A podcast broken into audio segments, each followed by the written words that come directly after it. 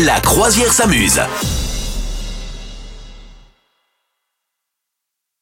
Il y a euh, des nouvelles espèces de serpents qui ont été découvertes. Alors c'est important parce qu'il y, a- il y a souvent des non mais il y a souvent des espèces qui euh, qui bah, qui disparaissent. Oui, Et donc pour vrai. une fois qu'il y a des nouvelles espèces qui Oui, sont découvertes, c'est bien. Ça s'est passé en Équateur et en fait c'est marrant la manière dont ça s'est passé. L'équipe euh, de, de, de chercheurs, de scientifiques, de naturalistes, enfin je sais pas ce que c'est, mais bref ils ont été accueillis par une, une femme du coin qui habitait là-bas.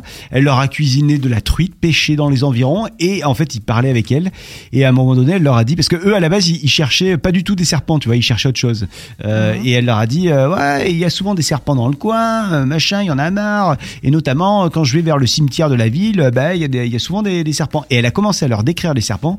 Et eux ils ont un peu halluciné parce qu'ils ont dit mais cette description c'est genre c'est pas des serpents qu'on a l'habitude de, de de voir euh, ni dans le secteur ni ni du tout, tu vois. On, on connaît pas ce genre de cette espèce de serpent. Et du coup ils y sont allés au cimetière. Et ben effectivement ils ont trouvé les serpents. Et alors, euh, du coup, ils ont euh, eh choisi des, prénoms, enfin des noms plutôt aux, serpents, aux reptiles.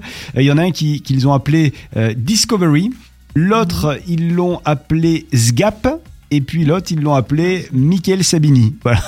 C'est cela, oui. Mais, pourquoi pas Pourquoi pas Voilà. Ils auraient pu l'appeler nouveau 1, nouveau 2, nouveau 3. C'est ça. Mais euh, d'accord. Ah bah écoute, c'est vrai que j'a- j'allais di- j'allais dire, j'étais pas très friande des serpents, mais c'est vrai que pour une fois que- que- qu'une espèce apparaît, c'est plutôt une bonne nouvelle. Ouais, ouais, ouais. Il y en a un qui a le ventre jaune, paraît-il.